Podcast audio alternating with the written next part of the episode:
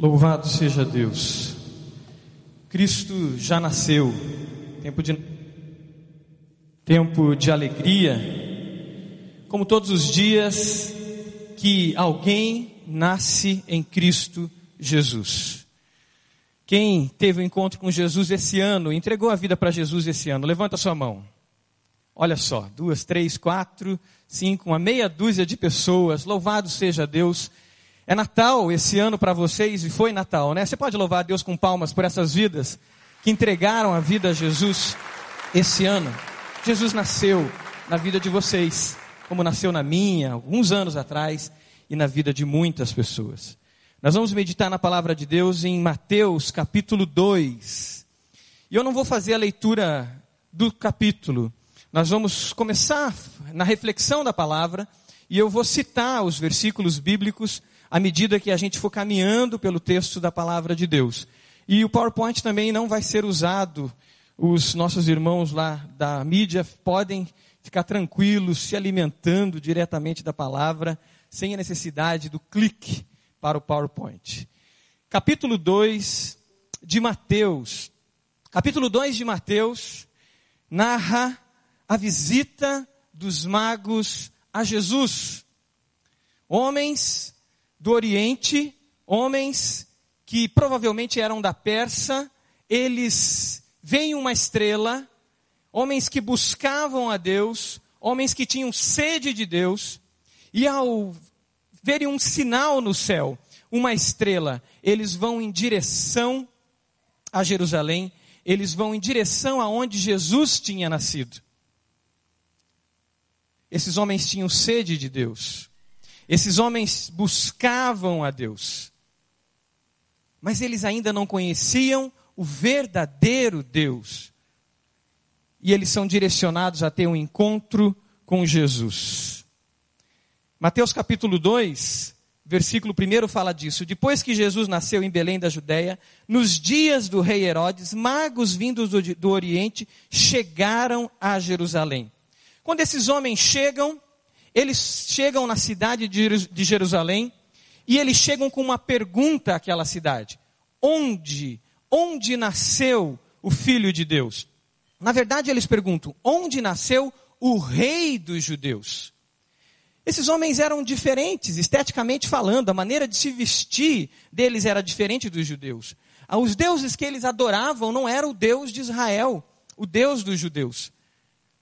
Sábios, Provavelmente eles tinham uma comitiva com eles. E eles saem para Jerusalém perguntando aonde haveria de nascer o rei dos judeus. Ao ponto que eles chegam no rei, eles chegam em Herodes, versículo 2, e perguntaram: Onde está o recém-nascido rei dos judeus? Vimos a sua estrela no oriente e viemos adorá-lo. Quando o rei Herodes ouviu isso, ficou perturbado e com ele toda Jerusalém tendo reunido todos os chefes dos sacerdotes do povo e os mestres da lei, perguntou-lhes onde deveria nascer o Cristo? E esses sacerdotes e mestres da lei responderam no versículo 5: Em Belém da Judéia, pois assim escreveu o profeta: Mas tu, Belém, de, da terra de Judá, de forma alguma és a menor entre as principais cidades de Judá pois de ti virá o líder que, como pastor, conduzirá Israel, o meu povo. Duas, dois, dois tipos de pessoas que procuram onde nasceu o rei, aonde nasceu o Cristo. O primeiro tipo de pessoa, que é representado aqui pelos magos, são pessoas que dentro delas têm essa sede por Deus. E elas buscam a Deus. E elas tateiam procurando a Deus. E para isso mesmo, muitas vezes elas criam os seus próprios deuses. É isso que diz em Romanos capítulo 1. Romanos capítulo 1, versículo 18 em diante, diz que a glória de Deus foi revelada, mas as pessoas tateando, buscando a Deus, não adoraram como Deus. Paulo, quando chega em Atenas e ele vai pregar aos sábios gregos, aqueles homens que buscavam tanto na filosofia, no conhecimento, ele diz que vocês estão tateando em busca de Deus. Os magos eram esses homens que buscavam a Deus. Eles tinham sede no coração deles por Deus. Mas eles ainda tateavam ao encontro de Deus. Essa é a primeira categoria de pessoas. Mas existe uma segunda categoria de pessoas nesses primeiros versículos que a gente leu. Pessoas que conhecem a palavra. O povo de Jerusalém e Herodes conheciam, tinham perto deles os sacerdotes, tinham perto deles os mestres, que conheciam as profecias que falavam de um Salvador, que falavam de um Messias, que falavam do Cristo. Tanto que no versículo 5, quando eles são indagados aonde nasceria, eles respondem não sobre um rei dos judeus, mas eles respondem sobre o Cristo. Cristo quer dizer o Messias, o ungido. E eles acertam o lugar, porque eles foram para a palavra. Em Belém. Qual é, que tipo de categoria nós nos encaixamos? Na categoria das pessoas que busca Deus, mesmo tateando, está com sede de Deus, ou da categoria das pessoas que muitas vezes até conhece a palavra de Deus, mas não crê na palavra de Deus, não toma posse da palavra de Deus, não se apropria das verdades eternas da palavra de Deus.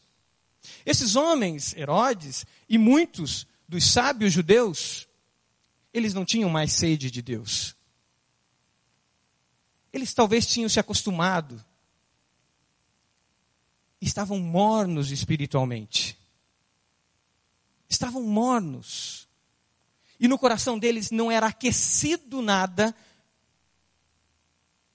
Era uma frieza. Porque quando os magos chegam e falam disso, eles deveriam, os seus corações deveriam ter sido aquecidos e eles deveriam buscar a Deus com sinceridade. E não foi isso que aconteceu. Se nós continuarmos lendo, nós vamos ver que Herodes, no versículo 7, chama os magos secretamente, informou-se com eles a respeito do tempo exato em que a estrela tinha aparecido, enviou-os a Belém e disse: Vão informar-se com exatidão sobre o menino. Logo que o encontrarem, avise-me para que eu também vá adorá-lo. Mas a gente sabe que isso era mentira. Na verdade, Herodes não queria adorar a Jesus. Herodes queria matar Jesus. Porque Jesus trazia uma certa instabilidade na vida de Herodes. Jesus estava sendo proclamado e procurado como um rei. E isso ia causar uma instabilidade na vida de Herodes. E a intenção do seu coração já não era a intenção de adoração. A motivação do seu coração era conhecer a Jesus para manter o seu status, para manter o seu poder e não para adorá-lo. A motivação dos magos era a adoração. Se nós formos para o versículo 15, versículo 11, na verdade, quando os magos entram na casa onde estava Jesus, eles veem o menino com Maria, sua mãe, e prostrando-se, o adoraram. Então abriram seus tesouros e lhe deram presentes: ouro, incenso e mirra. É essa motivação do nosso coração no Natal? É essa motivação do meu coração no Natal? A adoração. É essa motivação do meu coração todos os dias quando se faz Natal em minha vida, todos os dias, adoração, ou é uma motivação egoísta, eu estou interessado em mim, eu estou interessado em manter o meu status, eu estou interessado em manter a coisa em equilíbrio, ou eu quero tudo o que implica o nascimento de Jesus, que é muitas vezes causar certos desequilíbrios para que Jesus de fato reine. Foi o próprio Jesus que disse: Eu não vim trazer paz, mas espada. Aquele que não negar-se a si mesmo não pode ser meu discípulo. Implica em renúncia, implica em mudança, implica em movimento, mas muitas vezes nós não queremos movimento, nós queremos manter as coisas como estão. Nós queremos o sistema como ele deve ser. E quando o barco balança um pouco mais, a gente se agita e a gente teme. Mas quando nós queremos adorar a Deus, quando olhamos para Jesus com a motivação correta de adoradores, nós vamos em direção a Ele e nos prostramos diante dele. Nos prostramos diante dele. E não somente nos, nos prostramos, mas nos oferecemos diante dele. E foi isso que os magos fizeram. Eles chegam a Jesus, eles se prostram diante de Jesus e se, ofer se oferecem. E representam isso com a oferta que eles fazem: de ouro, incenso e mirra. Estamos num movimento de adoração a Deus, ou estamos num agito frenético, perturbados? Porque foi assim que a cidade ficou. A cidade ficou perturbada com a notícia. Herodes ficou perturbado com a notícia. Aquilo provocou ele. Porque ele sabia, porque ele percebeu o que implicaria aquilo. Em que movimento nós estamos? A cidade, nos dias que antecede a comemoração, ou 25, ou o mês de dezembro, é um agito só, uma correria só. É um desespero muitas vezes. E nesse desespero, muitas vezes nós esquecemos de Jesus. Muitas vezes nós programamos aquela noite especial com a família, nós programamos aquela troca de presentes, mas esquecemos de Jesus. Deixamos ele de lado. Não gastamos tempo programando muitas vezes o culto que teremos ali com a família. Não gastamos muitas vezes vendo as músicas que nós vamos cantar e talvez ensaiando aquelas músicas. Não gastamos muitas vezes tempo em oração, dizendo: Deus, faz daquele dia, daquela noite, daquele jantar, daquele momento, um momento onde a Sua presença seja plena, completa. Mas a gente corre agitado pela cidade. E fica triste quando às vezes a gente não compra o presente que a gente queria. Fica se culpando porque a gente comprou um presente barato demais e aí o que vão pensar de mim? Ou fica se culpando muitas vezes porque não tem dinheiro para dar o mesmo presente que a gente deu o ano passado. No agito, na perturbação. Mas o que Jesus quer nessa manhã, o que o Senhor quer nesse dia, para mim e para você, é que a gente saia daqui com a motivação correta. De fazer desses dias que a gente fala tanto de Jesus, dias aonde de fato Jesus reine e aonde a glória toda seja direcionada para Jesus. Dias de adoração e de rendição. Esses homens que foram em direção a Jerusalém, que foram em direção a esse que era o Rei dos Reis, Senhor dos Senhores, eles foram guiados por um sinal. Era uma estrela que estava guiando eles. Mas a estrela não levou diretamente àquele lugar. Alguma coisa aconteceu naquele caminho que eles pararam em Jerusalém. Que eles começaram a perguntar. Teve algo especial que aconteceu ali em Jerusalém para que eles de fato fossem ao encontro direto de Jesus. No versículo 5, nós vemos o que aconteceu. Os sacerdotes foram para a palavra, foram para as escrituras. E é nas escrituras que eles encontraram aonde nasceria Jesus. Versículo 6 diz: Mas tu, Belém, da terra de Judá, de forma alguma és a menor entre as principais cidades de Judá, pois de ti virá o líder que, como pastor, conduzirá a Israel, o meu povo. Foi nas Escrituras que eles encontraram a resposta. Muitas vezes nós andamos atrás de sinais. Muitas vezes nós queremos sinais e mais sinais. Na verdade, faz parte talvez da natureza humana a busca por sinais. Mas o sinal por si só aponta o caminho. Mas é a palavra de Deus que gera fé em nós e que nos aponta de fato e que nos traz de fato salvação. Foi quando as escrituras vieram à tona é que esses homens de fato puderam encontrar a cidade. Depois disso a estrela aparece novamente para eles. Mas eles sabiam pelas escrituras aonde eles deveriam ir. Estamos em busca de quê? De sinais ou da palavra? O que, que, nós, o que nos motiva? Sinais ou a sua palavra, real, verdadeira? E olha que mesmo diante de tantos sinais que os judeus viram, eles continuavam pedindo sinal. Em 1 Coríntios capítulo 1, o apóstolo Paulo, pregando à igreja de Corinto, ele diz o seguinte: os judeus pedem sinais e os, e os gregos buscam sabedoria, mas nós pregamos a Cristo crucificado, que é loucura para os gregos e escândalo para os judeus. É a palavra pregada que produz vida. É o evangelho anunciado que produz vida. Muitas vezes nós mesmos diz, dizemos: Olha, eu sou um sinal na minha empresa, eu dou bom testemunho, eu tenho uma vida digna, eu trato as pessoas com bondade, eu sou um sinal na minha empresa. Mas nós muitas vezes não abrimos a nossa boca para falar a palavra de Deus às pessoas.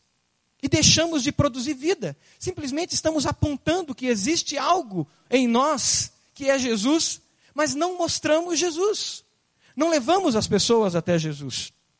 A palavra de Deus diz que a fé vem pelo ouvir e o ouvir da palavra de Deus. A fé vem pelo ouvir e o ouvir da palavra de Deus. É o que diz lá em Romanos capítulo 10. É preciso pregar, é preciso falar, é preciso anunciar. Em Romanos capítulo 10 ainda diz o seguinte: todo aquele que invocar o nome do Senhor será salvo. Como, pois, invocarão aquele em quem não tem crido? E como crerão naquele em quem não tem ouvido falar? Como crerão se eu sou somente um sinal para as pessoas? É preciso falar, é preciso mostrar o Verbo, que é Jesus, que se fez gente. E como ouvirão sem pregador? E como pregarão se não forem enviados? Assim como está escrito: quão formosos são os pés do que anunciam coisas boas, mas nem todos deram ouvidos ao Evangelho. É isso que está acontecendo em Cuba. É isso que a gente está se mobilizando e se movimentando como igreja em direção a Cuba. Que pessoas em Cuba possam falar, testemunhar, anunciado o Evangelho, mesmo sob perseguição, mesmo sob condições difíceis.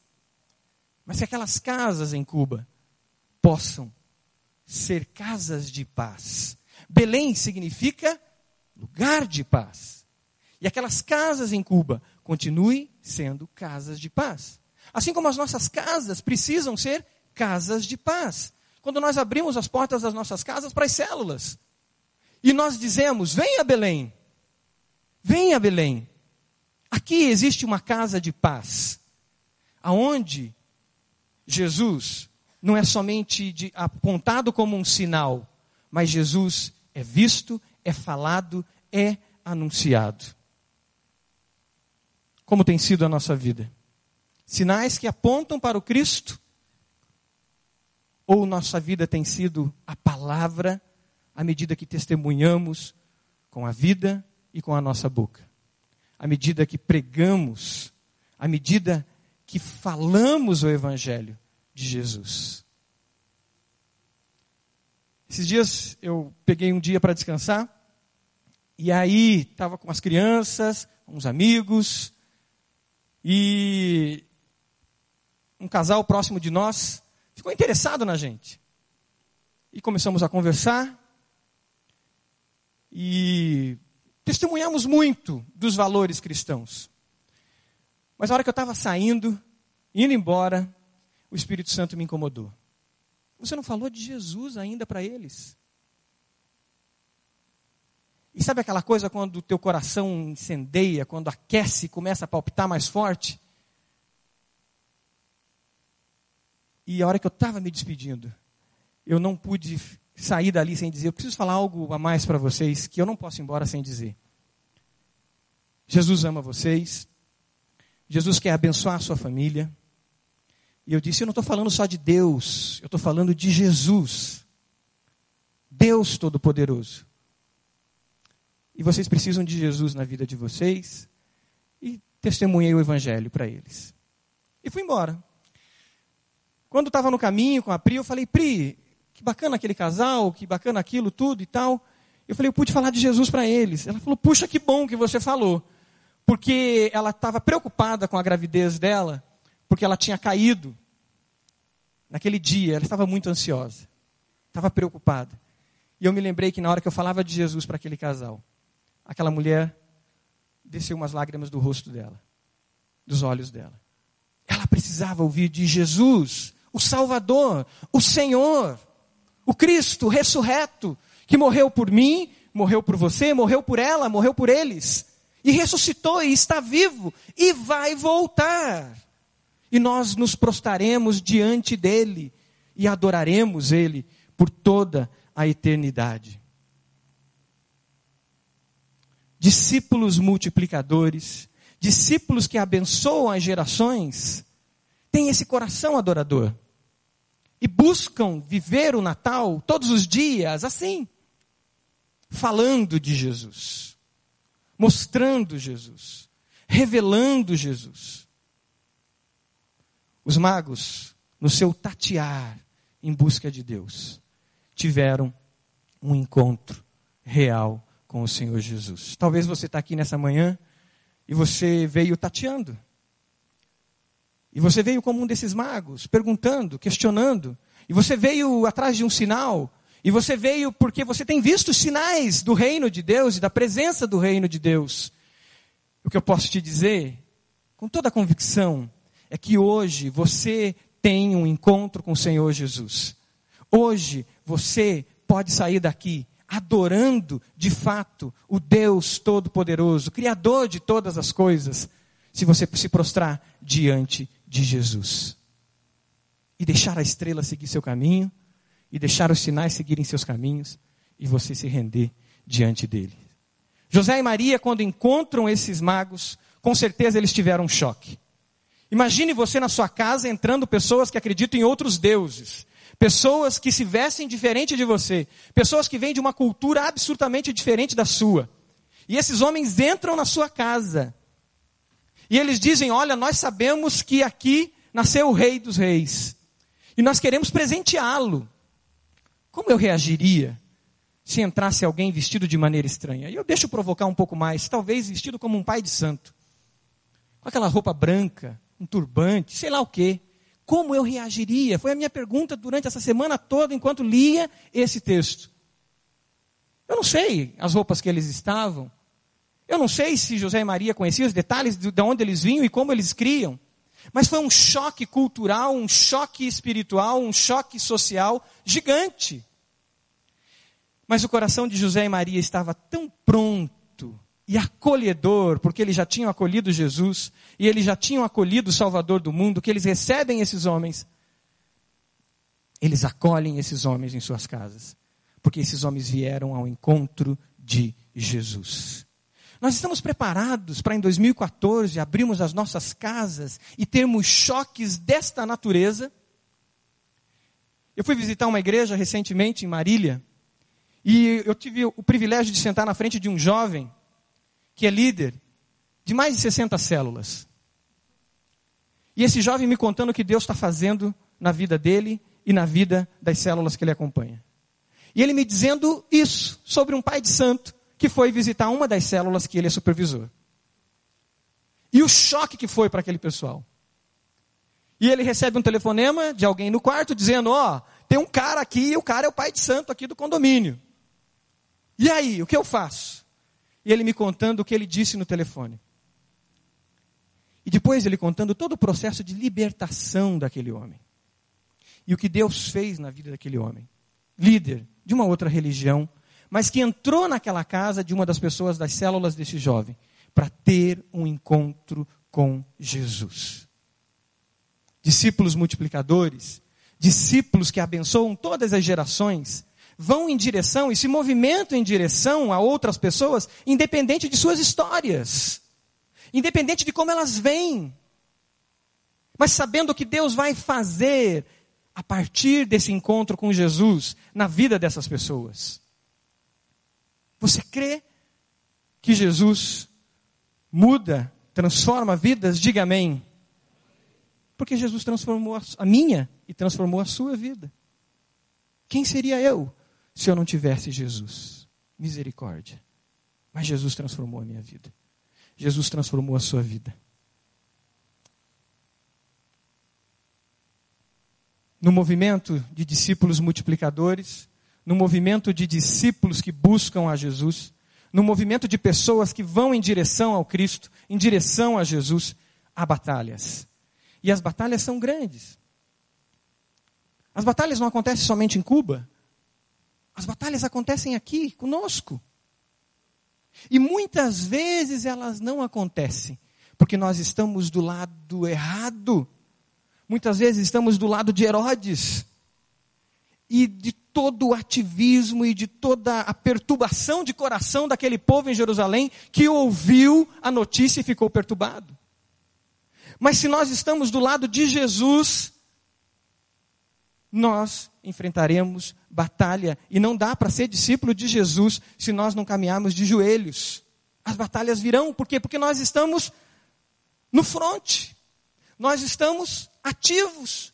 Nós estamos numa igreja que não é uma igreja passiva, não é uma igreja morna, mas é uma igreja ativa e como o Apocalipse apresenta, uma igreja que é militante, que é atuante, que é engajada, que está à frente. Uma igreja que é passiva, que não está em movimento, ela está tão bem estruturada e tão bem articulada que o barco nunca balança. Mas se é uma igreja que o movimento do Espírito, e ela vive no movimento do Espírito, ela vai balançar, ela vai ter momentos que nós vamos ter que jejuar, ela vai ter momentos que nós vamos ter que buscar com mais intensidade, ela vai ter, que, vai ter momentos que nós vamos dizer, Deus, o que o Senhor quer da gente, o que o Senhor está fazendo conosco, aonde o Senhor quer nos levar agora. E é essa pergunta que a gente faz para 2014. Para onde o Senhor vai nos levar em 2014? Com tudo que o Senhor está fazendo. Se você quer sair do comodismo, se você quer ser um discípulo multiplicador, se você aceita o chamado de Jesus de ser esse discípulo, de abençoar todas as gerações, você precisa se preparar para grandes embates. Agora, se preparar para grandes e muitas vitórias todos os dias. Amém? Vitórias. José e Maria enfrentaram isso. Se nós lêssemos do versículo 13 em diante até o versículo 18 do capítulo 2, nós veríamos o que aconteceu. Herodes fica sabendo e ele começa uma perseguição às crianças com menos de dois anos de idade. E muitos inocentes começam a morrer. E Jesus, que sabe as minhas dores, que sabe as suas dores, que conhece as nossas dores, Jesus se torna um refugiado. Jesus tem que fugir. Como bebê, ele deve ter percebido e sentido todas as angústias de seu pai e de sua mãe. E como refugiado, ele vai para o Egito.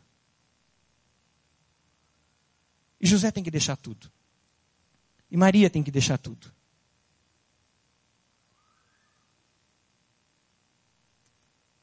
Satanás não para um minuto de lutar contra a igreja.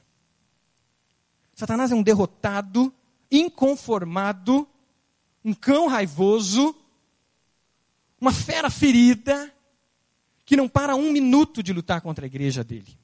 Mas Jesus disse que as portas do inferno não prevaleceriam contra a igreja, amém? Foi isso que Jesus disse. E quando Jesus diz as portas do inferno não vão prevalecer contra a igreja, Jesus está dizendo que as portas existem e a igreja vai romper essas portas. A igreja vai ir de encontro a essas portas. Para muitas vidas serem salvas. Uma igreja atuante, uma igreja viva. A Bíblia diz que nós sabemos que somos de Deus e que o mundo todo está sob o poder do maligno. 1 João 5,19. É por isso que esse texto mostra essa realidade tão cruel em tempos de notícia tão boa que é o nascimento de Jesus. Você fala, não combina. Você já imaginou você fazer um presépio na sua casa, você fazer uma decoração na sua casa, aonde além de você representar pastores, além de você representar é, sábios do Oriente, além de você representar Jesus numa manjedoura, você colocasse essa representação do versículo 13 ao 18 lá é muito chocante. Não é? Crianças inocentes sendo mortas, perseguidas, por um rei maligno, Herodes, que teve a oportunidade de receber Jesus e não recebeu. Esse era Herodes o Grande. Uma família que carregou sobre si muitas maldições. Porque depois Herodes Antipas também teve a oportunidade de receber Jesus e não recebeu. E depois Herodes Agripa I teve a oportunidade de receber Jesus e não recebeu. Depois Herodes Agripa II teve a oportunidade de receber Jesus e não recebeu. Uma família dura, de coração duro. E que tragicamente morreram. Por isso, nesse Natal, nós temos que lembrar daquela igreja que é perseguida. Por isso, nesse Natal, a gente tem que lembrar de Cuba, que sofre para que Jesus seja conhecido. Por isso, nesse Natal, nós temos que lembrar de tantos inocentes que morrem. Quantos abortos acontecem no Brasil?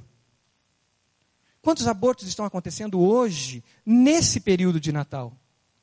Por isso, nesse Natal, nós temos que lembrar das crianças que são abusadas. Por isso, nesse Natal, nós temos que lembrar que enquanto a gente celebra numa ceia farta, muitos sofrem de fome. Mas é por isso nesse Natal que a gente vive uma igreja que prega o Evangelho. E é por isso que nesse Natal nós temos que pregar o Evangelho.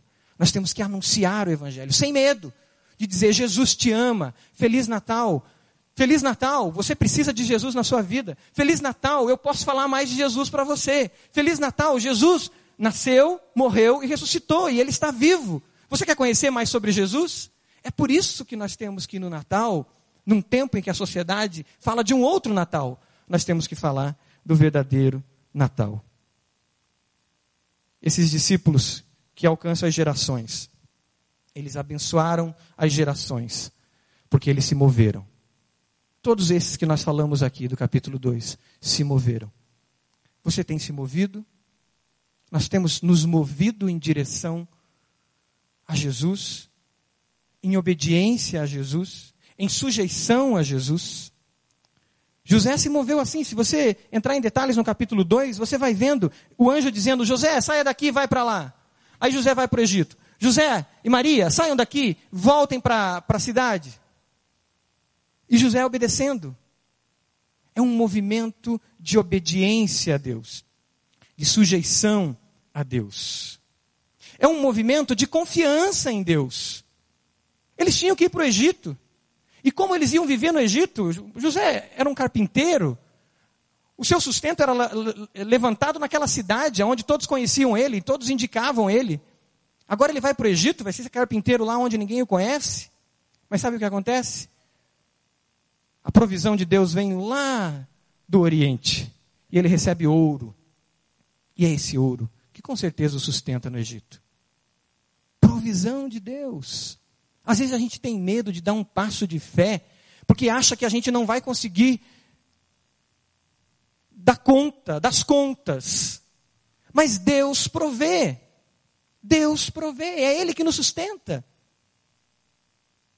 Talvez nesse final de ano, onde se ouve tantas notícias sobre a necessidade de se envolver sendo dizimista, a necessidade de se envolver acompanhando missionários e sustentando missionários, e você diz, Deus, e como vai ser? Deus provê. A questão é onde está o meu coração. A questão é onde está o foco de adoração. A questão é se eu sou um religioso, conhecedor, muitas vezes, das Escrituras, ou se eu sou alguém que está em movimento de adoração a Jesus. Um discípulo que quer abençoar as gerações. É essa, essa é a questão. É esse passo que nós temos que dar. Deus cuida de nós em lugares que muitas vezes nós nem imaginamos. A provisão foi dada por magos, pessoas não imaginadas, em lugares inimagináveis. Deus cuida de nós. Você pode fechar seus olhos? Em que posição eu estou? Em que posição você está?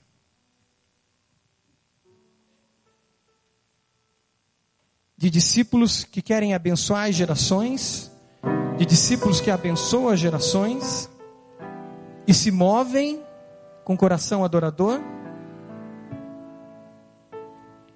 ou de Talvez simplesmente, simplesmente crentes.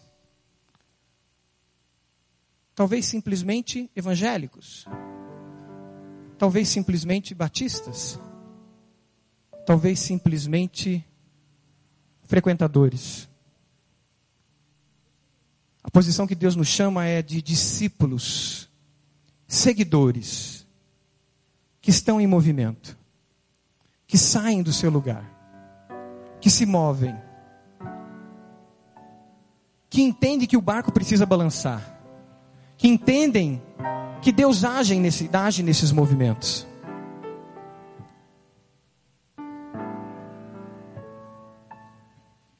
Você chegou aqui hoje talvez tateando, seguindo algum sinal, em busca de algum sinal por Jesus, por Deus, por um milagre.